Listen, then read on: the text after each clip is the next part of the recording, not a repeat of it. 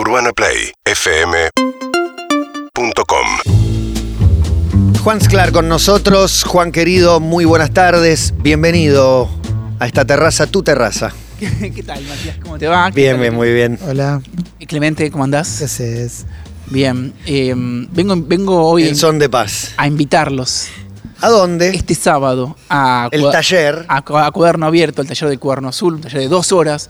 Viene a probar un poquito. La temática de este mes es ciencia ficción.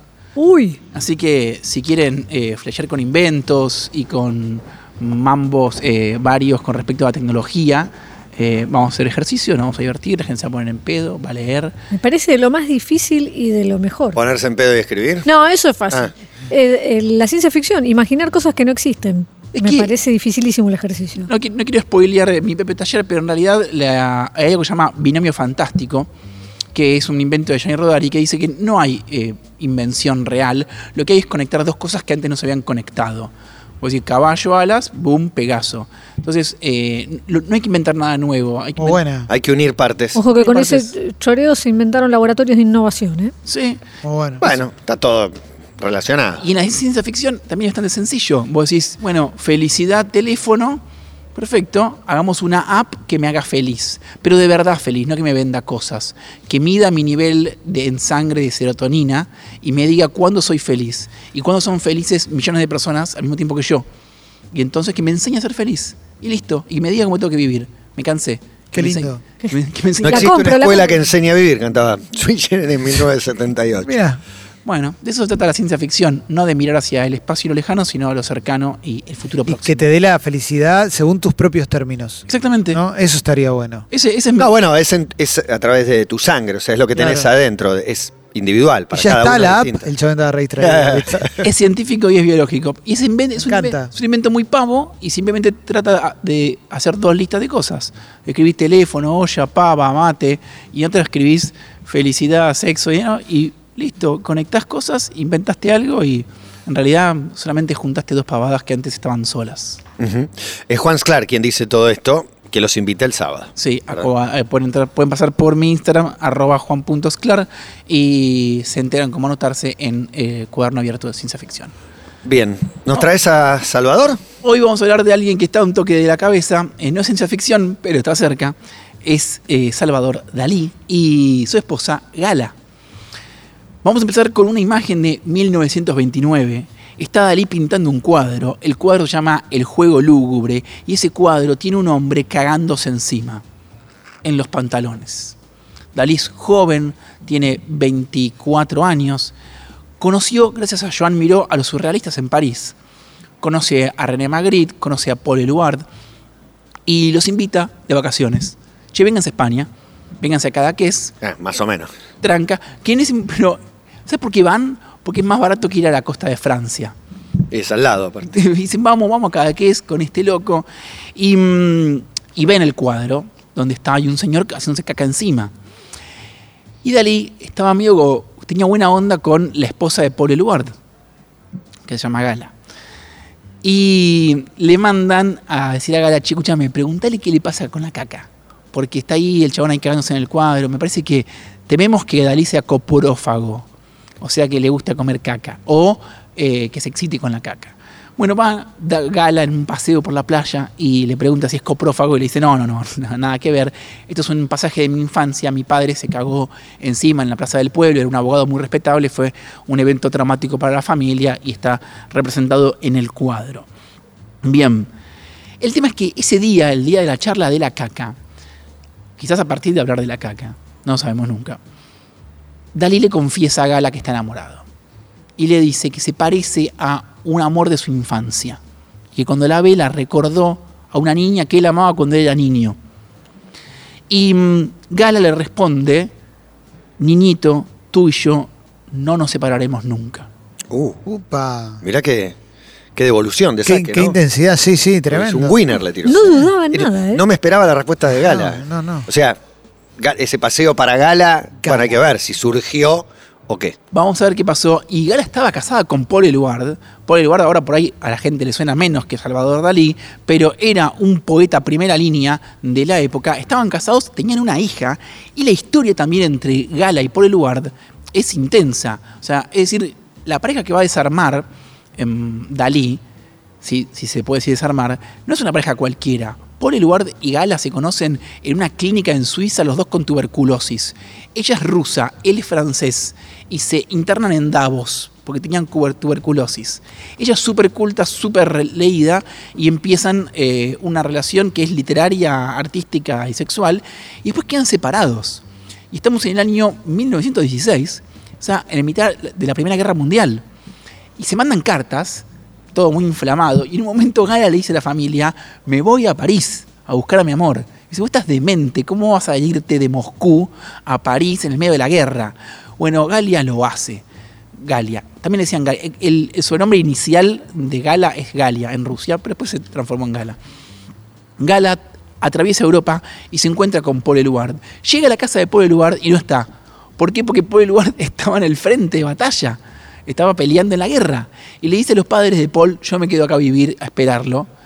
y se queda. Bueno, Y se queda. y- Ponete cómodo. y en un descansito de la guerra se casan. Finalmente Paul Eluard y eh, Gala Castiglione. que todavía le faltaba un tiempo para conocer a, eh, a Salvador Dalí. El tema es que tiene una hija y Gala detesta ser madre, lo odia, le parece una mierda, dice que es eh, agotador, que es inútil, y le deja a su hija al cuidado de sus suegros y se empieza a inmiscuir en la movida del surrealismo. Ella también escribe, inventa objetos surrealistas y le da consejos a Paul Eluard.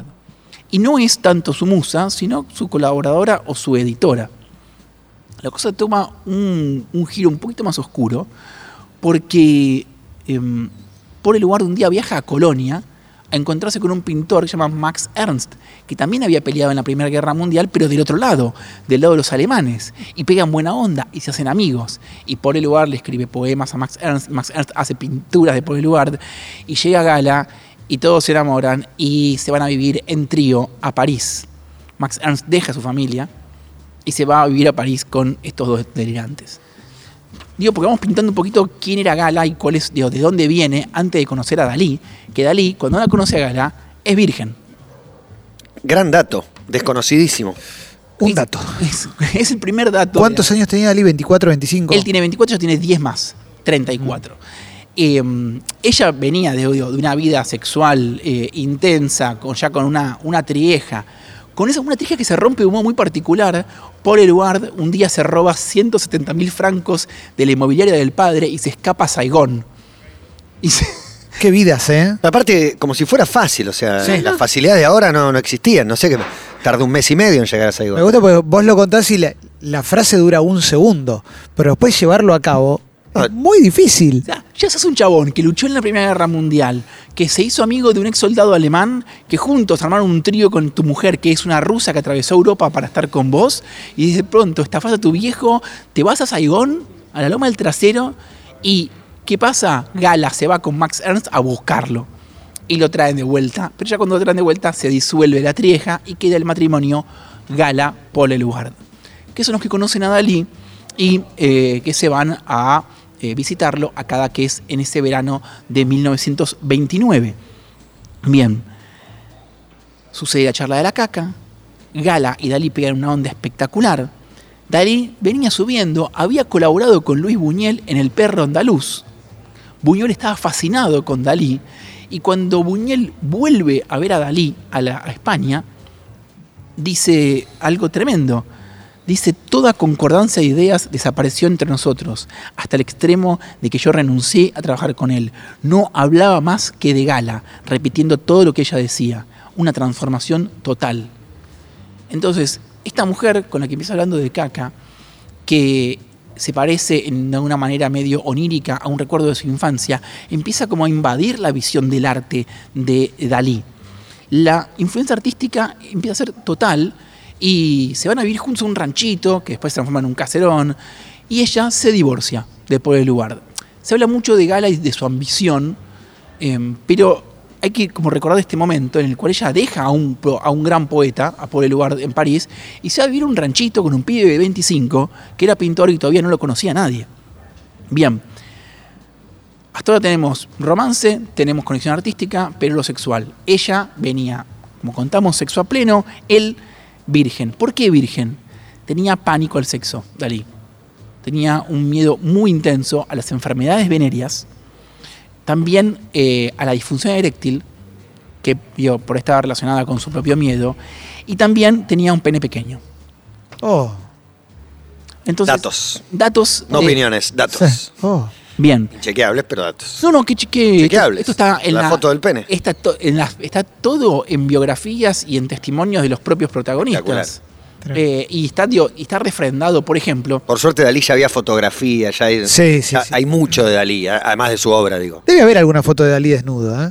Sí, hay que ver como del, del pene erecto. Para ir un pene Claro, muerto Claro. era chiquito. Eso Eh, les iba a decir. claro. No, El famoso el pene de carne, el pene de sangre. No sé si conocen la No, distinción. no. no era famoso hasta recién. Hay, eh, el, el de pene de carne es el que ya en la ducha se ve eh, majestuoso. Claro. El de sangre es el que me- aparece más timidón, pero crece mucho. Claro. Eh, Claro, claro. Los yankees le llaman shower o grower.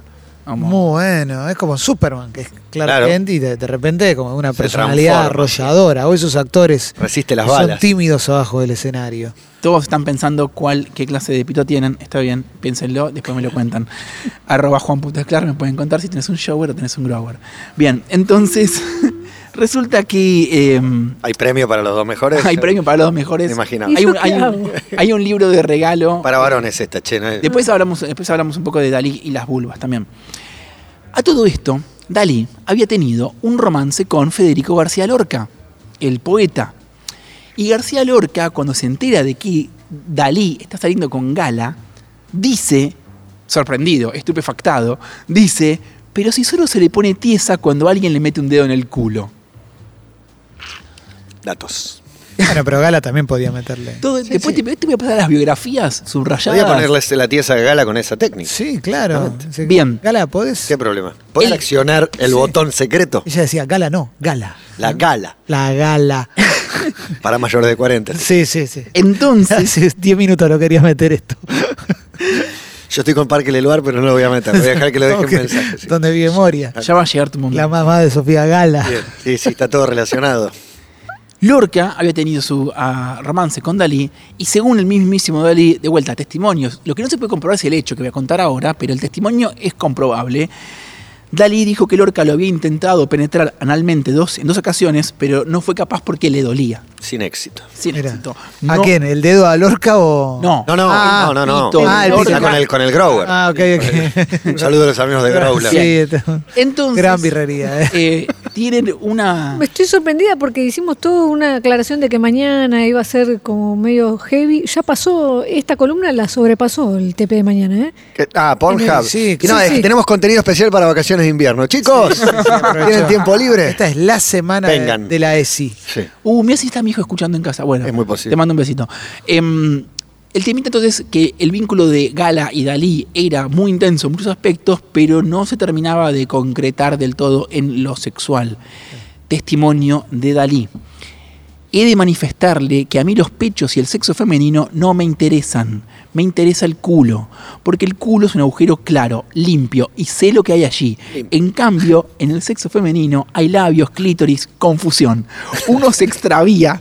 Además, por ahí nacen los niños. Jamás ha salido nadie por el ojo del culo. Déjalo ser, Clement. No, no resistamos. No, no, La prosa no, no. maravillosa. Qué No, no, mirada, no. ¿no? Sí. Bueno, Salvador Dalí, eh, entonces, eh, digo, con una, una- una crianza cristiana, padres muy severos, un episodio muy macabro, que es cuando tiene cinco años, lo llevan a ver la tumba de su hermano Salvador. Claro. Porque Salva él Ese es el hecho que más recuerdo siempre que pienso en Dalí, que le pusieron Salvador como su hermano muerto. Pero lo llevan a la tumba y le dicen, vos sos la reencarnación de tu hermano Salvador. Ya ni hablar con ese Uh. nombre, ¿no?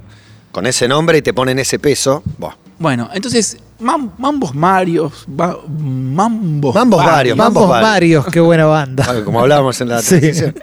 Bueno, eh, pero esta era una pareja asexuada porque entre ellos no había mucha acción.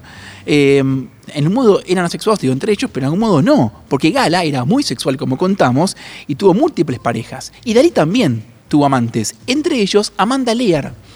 Si no recuerdan quién es Amanda Lear, es una, eh, quizás la primer eh, transexual con relevancia eh, mundial artística que había sido amante de David Bowie. Mirá. Amanda, Buscar anteriores capítulos. Claro, Amanda Lear se fue a vivir a España con Gala y con Dalí y después tiene su historia con eh, David Bowie. Yo creo igual que puedo hacer, en, en las columnas puedo hacer todo, llega a David Bowie en tres, Sí, en tres pasos. en tres polvos se llega a David Bowie. Bien, entonces, ¿era Dalí un hombre con una vida sexual apagada? No, para nada. Eh, de hecho, él tiene un cuadro que se llama El Gran Masturbador. Bien, ¿qué dijo el pintor colombiano Carlos Lozano? Dalí era un voyeur, él era el gran masturbador. Le atraían los jovencitos inexpertos, en particular los andróginos y explícitamente los transexuales. Bowie. Se deleitaba con lo bizarro, lo antinatural y lo surrealista, y sus orgasmos provenían de lo escandaloso, lo lujurioso y lo lascivo. Se hacía la paja, Dalí, básicamente. Eh, que quizás puede ser una manera de entender lo que era eh, no poner en juego todos sus temores en, el, contacto con el otro o en el encuentro con el otro. Decía Dalí, y cito, evito siempre los contactos, un poco de voyeurismo acompañado de masturbación me es suficiente, con eso ya disfruto y de sobras. Lo que hubiera sido con internet, ¿no? Sí, viste. Tremendo, no pintaba Sí. un cuadro. no se quedaba No siempre. hacía nada. Nadie me rompe los huevos, estoy en casa Ah, tranquilo. eh, y después ya me tiro a ver una peli. Bien, Dalí y Gala van a pasar juntos el resto de su vida hasta la muerte de ella en 82 y la muerte de él en 1989. Se muere en el gobierno de Alfonsín. Lo más probable es que nunca hayan tenido un polvo satisfactorio eh, si es que lo tuvieron. Insisto en esto de que Gala no era una mojigata. Tuvo también como amante a Jeff Fenholt, que quizás nadie sabe que fue uno de los cantantes de Black Sabbath Uy, Dios. Muy bueno. siempre. Y vos Hermano pero, de Diego pero, pero decís, Claro. Vos decís, para, esta mina estaba casada en el 17, ¿cómo hizo para, para acostarse con un cantante de Black Sabbath? Es que le gustaban los pibes mucho más jóvenes. De hecho, la historia con el cantante de Black Sabbath, ella tiene 65 y él tiene 23 o 25, no sé. Y pintó. Sí. Bien, 45 Bueno, años bueno. juntos. 45 años juntos Gala y Dalí. Con un vínculo romántico, amoroso y libidinal, con intimidad, pero no sexual, o por lo menos sin coito entre ellos. Y acá es donde viene eh, la pregunta, o digo, o, o mi trauma, o mi mambo con esta columna, que ¿qué es esto del amor sin sexo? ¡Qué horror! ¿Qué? Mi querido. ¿Qué es, Qué asco. Pero por favor. ¿Qué es puede esto? Porque había un amor muy intenso, lo vemos en la correspondencia, lo vemos en los cuadros. Gala pintada así, Gala pintada así, Gala como la Virgen, Gala por todos lados. Hay deseo, pero no hay sexualidad. Hay intimidad, pero no, pero no, hay, no hay coito. Esto me parece especialmente conflictivo para la época porque si vos decís a tus amigos, che, no, mi mujer y yo no cogemos nada. Todo el mundo dice, como, viste, Eh, te dan- Uh, te dan el pésame. Te dan el pésame, te dan el pésame, se acabó. Te dicen, no, separate. Bueno, bueno, ya está. yo tengo una pía para, para presentarte. Pero digo, em, ¿por qué la no sexualidad es sinónimo de muerte del amor en la vida contemporánea? Puse en Instagram una plaquita negra re sencilla, ¿hay amor sin sexo? Y me decían, sí, el de los padres, Claro. el de los amigos. No, yo, pero, bueno, pero ¿hay, hay, ¿puede haber como una pareja sin sexo? No, me separo, a la mierda. Una persona me llegó a escribir, y lo peor es seguir cogiendo con un deseo casi nulo. Por favor, no digas mi nombre. Uh, bien. Abrazo, Jorge. Te queremos mucho. Era una chica. Jorge. Entonces, el amor sin deseo sexual se vive como imposibilidad, digo, una pareja que no hay, o como tragedia. Entonces, ¿qué unía a Gala y a Dalí? Bueno, para empezar, como conté, un vínculo artístico. Digo, pero no era solo la musa o la, la modelo. Gala cambió la manera de ver el arte de Dalí. De hecho, intervenía en la composición de los cuadros y hay cuadros firmados como Gala Salvador Dalí. Es decir, la composición es grupal. Eh, puede ser un juego de la firma de un autor surrealista o puede ser que colaboraban en la autoría, digo, no, no que Gala lo efectivamente pintara, sino que intervinieran en el concepto del cuadro. Y después hay otro dato que tira Mónica Gustova, biografía de Gala, biógrafa de Gala, perdón, dice que Dalí dependía de ella como un niño y que ella lo cuidaba como una madre. Porque Dalí era fóbico, tenía 80.000 problemas con, le daba miedo el tranvía, no se podía meter en el subte, era un mambeado fuerte Dalí. Y de hecho, él dijo, Gala, con su devoción fanática, logró construirme un caparazón para proteger mi desnudez en relación con el mundo exterior lo que me permitió envejecer en la suavidad. El día que decidí pintar relojes, los pinté blandos. Es decir, esos relojes derretidos mucho más de viejo, Dalí va a decir, los hice derretidos porque Gala hizo el tiempo blando para mí, porque me protegía del mundo exterior. Y hay un tercer elemento, que es que Gala era una especie de intermediaria en la obra, era la marchand de, eh, de Dalí no solo se encarga de administrar la plata, sino de vender los libros, luchar por las ventas, construir la imagen pública de Dalí, armar el personaje y montar la empresa artística. Y esto implicó muchas estratagemas. Dalí es conocido por arreglar la compra de uno de sus propios cuadros en subasta para subir el precio de los restantes cuadros. Es decir, yo te doy 100 lucas verdes a vos. Gran estrategia. Va, sigo usándote. Sí, va, comprás mis cuadros, pa, pa, pa, pa, pa. Yo después te devuelvo la plata, no te preocupes, suben los cuadros y ganamos todos se expande la noticia de un Dalí fue vendido en 100 mil palos. Una, exactamente, esa es la tapa del diario. El, primer, el primer cuadro que supera los 100 mil dólares es un cuadro de Dalí. Dalí también eh, coqueteó con el pop iba a programas de preguntas y respuestas. Hay intervenciones muy graciosas, Dalí jugando a que los protagonistas, eh, las personas adivinen quién es. Con el programa de Julián Weich con Fierita y Tuki. Bueno, ese mismo juego. Ese mismo juego. Ese mismo juego, pero con Dalí. Dalí hacía, hacía propagandas de chocolate, de Alka Seltzer. Hay una donde dice, se come un chocolate y dice, yo soy fou pour les chocolate, bla, bla, como soy un loco por los chocolates pirulo. O sea, haciendo propagandas que eh, todo el ambiente artístico le reprochó y le tiró por la cabeza. Y de hecho, André Breton, el fundador del surrealismo, le pone un apodo, que es un anagrama de Salvador Dalí, que es Avida Dollars. Era, sus antiguos amigos le llamaban eh, el que deseaba dinerillo.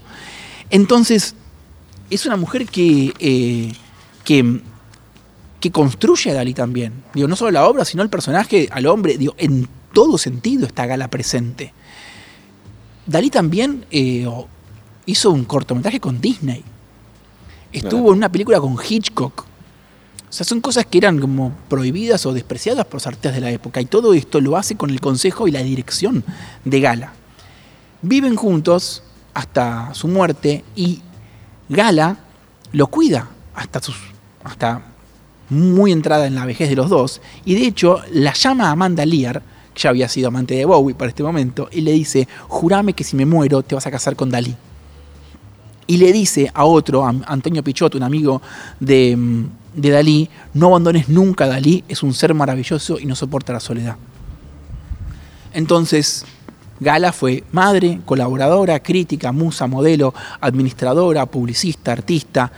Tuvo todo con Dalí, excepto sexo. Y sobre eso mis queridos, escribí un textito final. Cuando era chico y trabajaba de cadete, tenía un jefe que me decía, en la vida no es todo coger, también te pueden chupar la pija. Tenía 19 años y no podía dejar de pensar en sexo, en el que no tenía y en el que tenía que nunca salía del todo bien. Me enamoré por primera vez cuando encontré a alguien donde la conexión sexual era total y los polvos finalmente nos dejaban satisfechos. Entendía el amor como una calentura sostenida en el tiempo, y cuando eso desaparecía, desaparecía el amor también. Sigo siendo así. Me debo haber refinado, pero en el fondo soy el mismo. Y empiezo a creer que no voy a cambiar nunca. El sexo para mí es el barómetro del amor, el lugar donde se zanjan las disputas y donde se firma la reconciliación. Es la puerta que habilita el diálogo, la manera de decir te quiero y la forma de pedir perdón. Pero qué clase de ridículo sería yo si pensara que mi manera de ver el mundo es la manera de ver el mundo y la manera de ver el amor. ¿De dónde sale ese impulso proselitista, casi mercantil, de vender a los demás tu forma de vivir? Tan inseguros estamos, tan solos nos sentimos. Contarle al mundo tu historia, compartir lo que sentís, encontrarte con otros como vos, defenderlo de los ataques, todo eso está muy bien. Pero, ¿por qué el desprecio por aquellos que no viven como vos? ¿De dónde viene el resentimiento? ¿De dónde viene la humillación? No estás tan seguro de tu deseo si te pasás el día entero militando el culo ajeno. El tiempo pasa, pero algo sigue exactamente igual. El ridículo ranking de las formas de amar. La pirámide simbólica del sexo se disfraza hoy con palabras bien intencionadas, abierto, evolucionado, deconstruido, libre. Y dentro de todo ese patético torneo de currículum sexuales, en el fondo de la olla, la ausencia de sexo, el amor sin carne. Bueno, resulta que Salvador, Felipe, Jacinto, Dalí, Domenech y Elena Ivanova Diakonova vivieron un amor de 45 años y quizás no hayan tenido ni un solo buen polvo. Juntos, como Gala y Dalí, construyeron una obra que dejó una marca en la historia del arte universal y tuvieron un vínculo repleto de intimidad. Coger es simplemente algo que la gente hace, que algunas parejas hacen mucho, otras poco y otras jamás. Que puede ser la energía creativa donde todo se funda, la máxima conexión del alma, o puede ser algo distante, que nada tiene que ver con querer, con cuidar o con amar. Hay parejas sin sexo donde la creatividad, la complicidad, la colaboración y el juego florecen por todos lados sin tocar la cama jamás. Leonard Cohen, un hombre obsesionado con el sexo, que se hizo monje y estuvo años sin coger.